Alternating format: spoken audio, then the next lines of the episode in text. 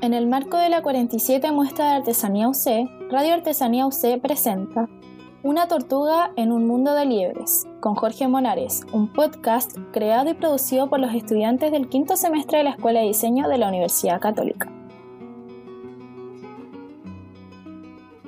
Hola, ¿cómo están? Les habla Héctor y en el capítulo de hoy junto a la Marti les queremos compartir una de nuestras tantas experiencias viajando. ¿Con cuál vamos hoy? ¿Con la del sur en Chiloé o la vez que visitamos ese lugar en Perú? ¿O igual podría ser sobre la pieza de cobre en el norte? Justo con esa misma, ¿te acuerdas? Aún recuerdo que quedamos asombrados cuando la vimos, sobre todo cómo resaltaba dentro del museo. Sí, todavía me acuerdo. ¿Y sabes de qué más me acuerdo? De la historia de Jorge, el artesano que la hizo. De verdad que aún sigo emocionada por esas frases icónicas que escuchamos.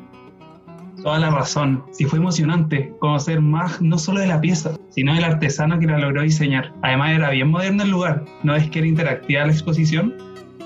Aún me viene a la mente cómo era. Comenzábamos escuchando una frase de Jorge.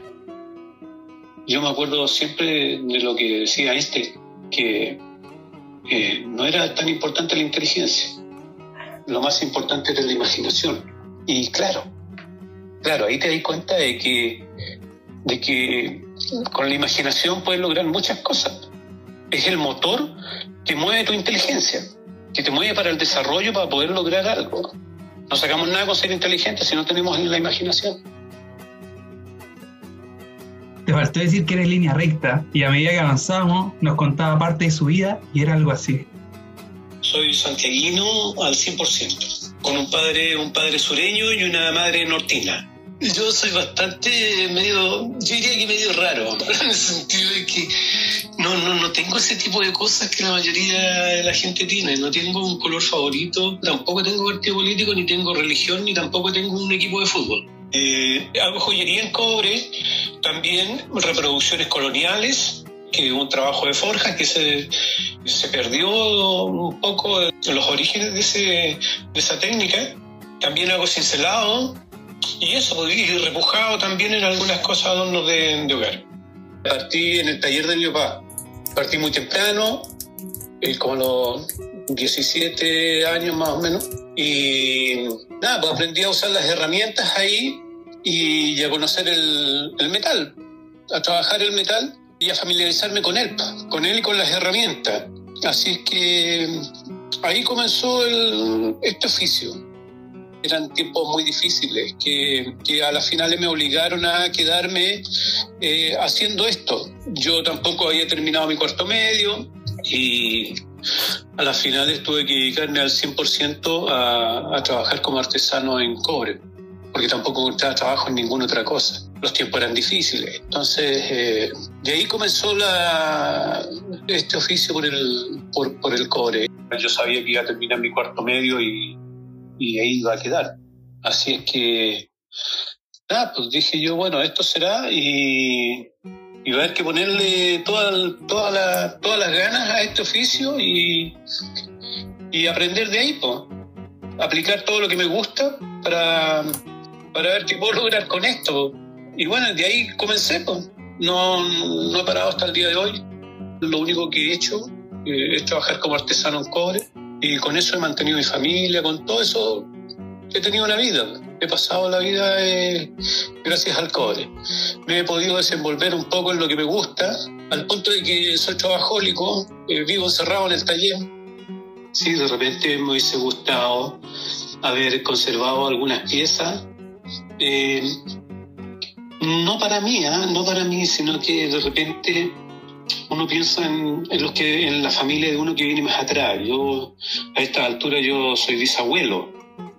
Y, y siempre, bueno, esperé que quizá algún, algún nieto, porque ya como te digo a los hijos no, no, les, no les inculqué esto, porque también la vida como, como artesano es difícil, cuesta, cuesta mucho eh, mantener una familia, eh, tienes que tener un, todo un protocolo, todo un orden para poder eh, vivir de esto, porque nosotros tenemos temporadas buenas y también temporadas largas, y las temporadas buenas son cortas.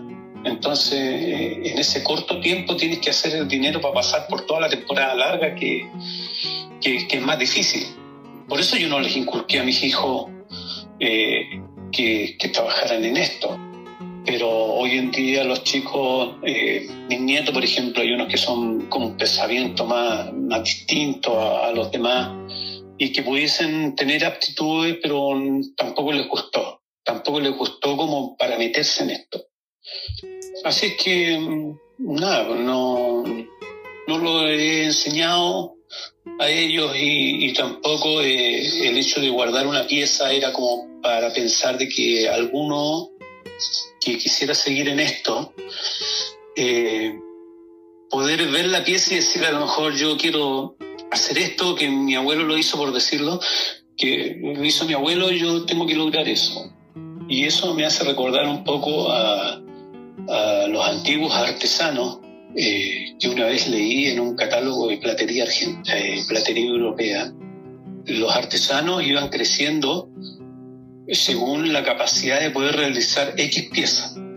Entonces, no se era un artesano porque tú hacías un curso durante un año y te recibías como aprendiz. Después, el segundo año, podías ser un artesano y después podrías ser un maestro.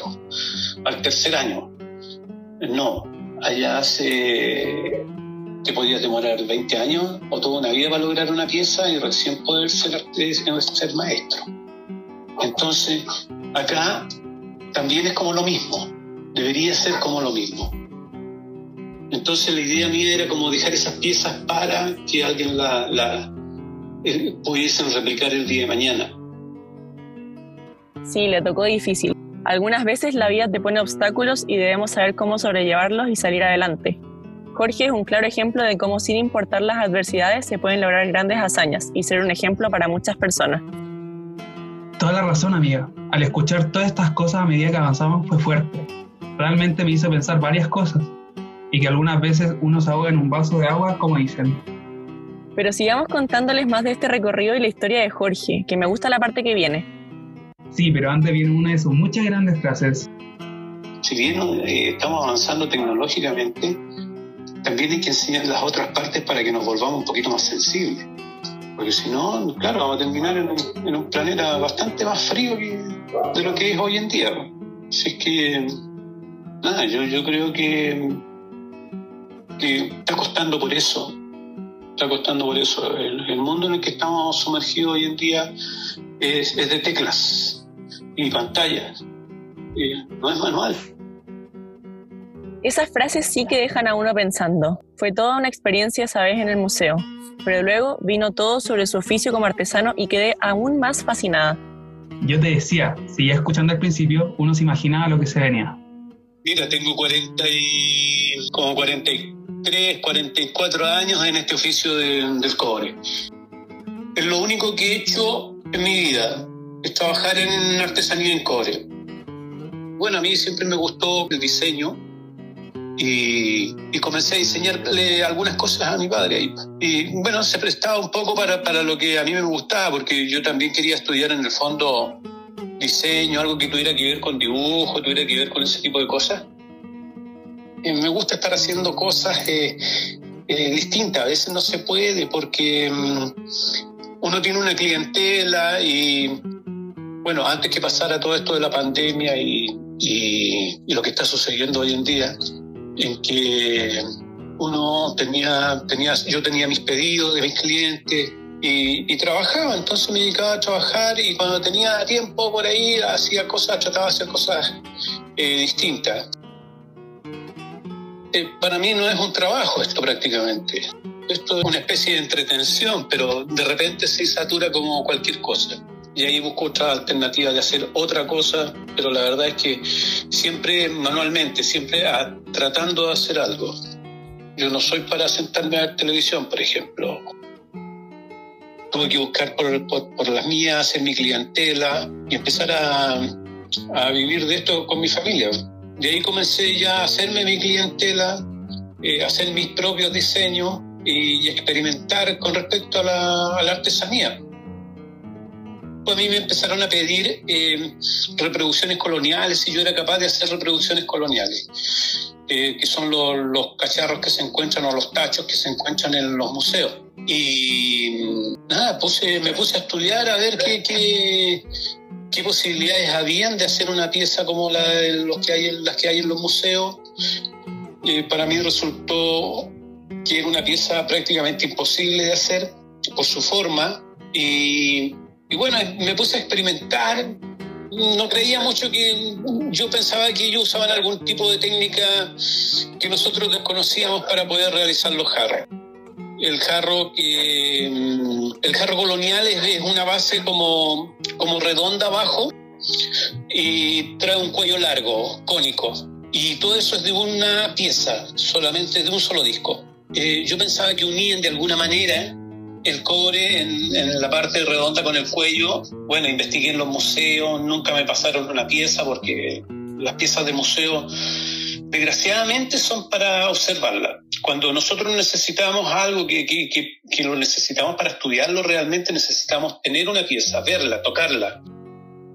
Pero nunca logré que me pasaran una pieza en el museo.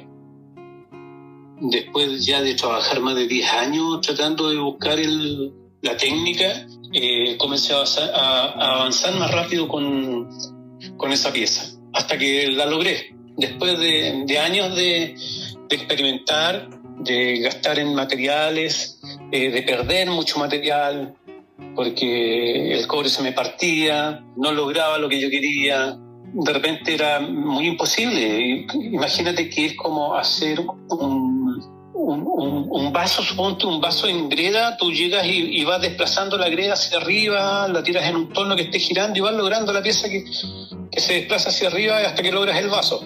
En este caso, es el material el que tú lo tienes que desplazar hacia arriba sin que se arrugue. Y lograr eso con el metal, para mí, era imposible. Y de hecho, para mucha gente, cuando yo les digo y les explico que la pieza que les estoy mostrando está hecha con martillo nada más, tampoco me la creen.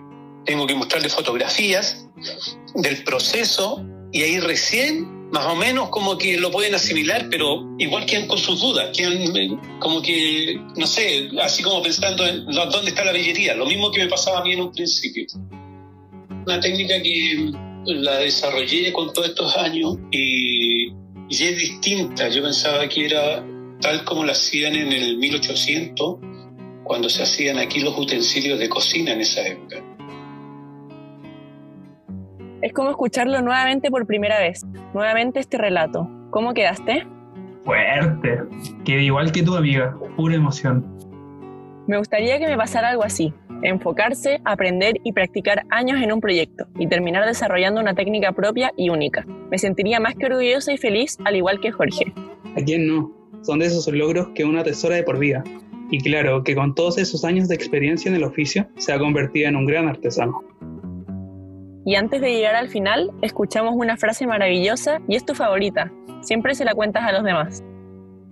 A otro artesano le escuché una, una, una frase muy bonita que decía que somos tortugas en un mundo de liebres. Y es cierto, es cierto. Uno ve como desde aquí, ve que el mundo de afuera está corriendo como loco y nosotros estamos con paso de tortuga. Eh, a nuestro tiempo, pensando en cosas que muchos no están ni ahí con pensar.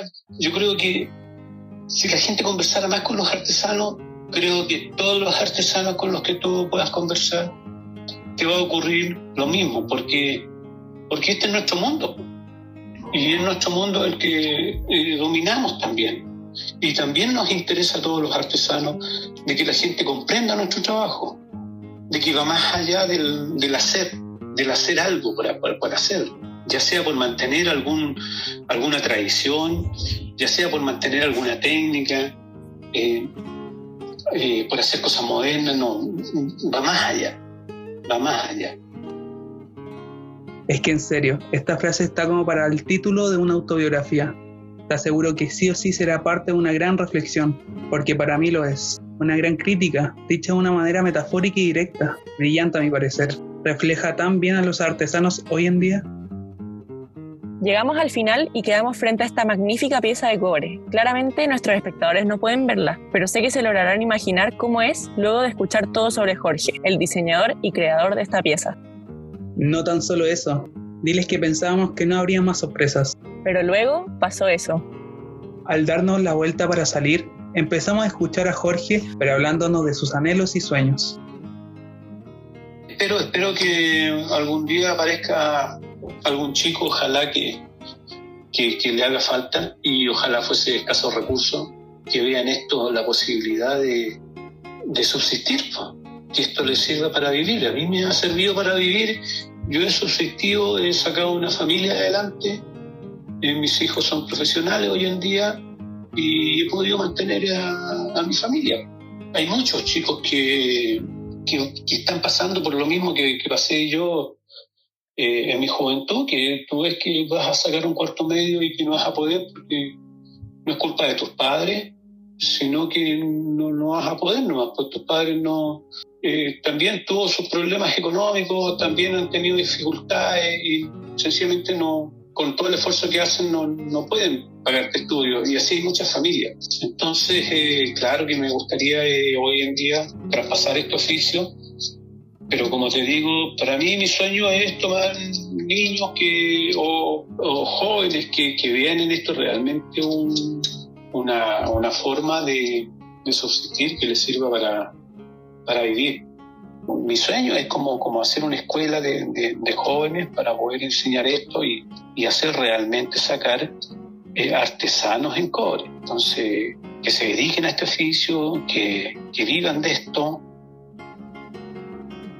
Tú me conoces, soy pésima para mostrar mis emociones, pero en esa ocasión debo decir que se me salieron algunas lágrimas. Realmente wow, sin duda un gran artesano y persona. Concuerdo con cada una de tus palabras, fue muy emotivo ese momento. Muy gratificante recordar estos eventos, pero como siempre... Llegó el momento de despedirnos. Agradecemos como siempre a nuestros oyentes. Y si te gustó este podcast, te invitamos a escuchar el resto de las piezas de audio de la Radio Artesanía UC. La producción, edición y diseño sonoro de esta pieza estuvo a cargo de los estudiantes Héctor Matman, Martina Pini, Elisa Román, Catalina Vidal e Ignacia Vizcaya guiado por el equipo docente Soledad de las Hoces, Elena Alfaro y José Olivares, en el marco de la 47 Muestra de Artesanía UC, noviembre 2020. Agradecemos a Jorge Monares y Claudia Aldana.